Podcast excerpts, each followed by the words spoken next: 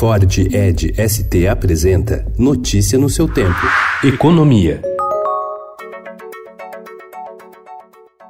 Lideranças da Câmara dos Deputados vão acelerar a tramitação da reforma tributária, logo após a votação da reforma da Previdência na comissão especial, prevista para ocorrer em até duas semanas. O cronograma que está sendo articulado é aprovar a reformulação do sistema tributário na Câmara e no Senado no fim do segundo semestre, como parte da estratégia do Congresso de assumir o protagonismo na condução da agenda econômica e retomar o crescimento do país.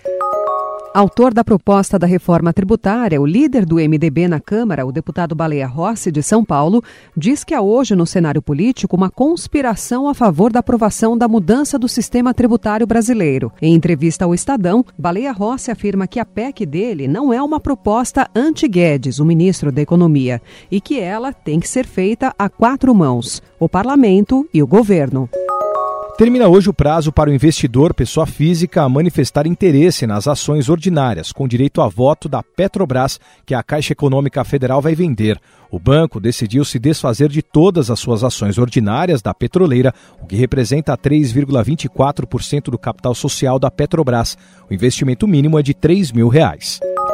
O presidente Jair Bolsonaro voltou a avaliar na tarde de ontem que os juros estão altos no Brasil. Em um post no Twitter, acompanhado de um vídeo com elogios e detalhes do Plano Agrícola e Pecuário 2009-2020, Bolsonaro escreveu: Boas notícias para o campo, mas reconhecemos que os juros ainda estão altos no Brasil. Entre outros, a mensagem foi retuitada pela ministra Tereza Cristina. Avesso a entrevistas, o empresário Eli Horn, fundador da Cirela, uma das maiores incorporadoras do Brasil, tornou suas aparições diante de jornalistas mais frequentes após deixar a presidência da empresa e passar a dedicar dois terços de seu tempo à filantropia.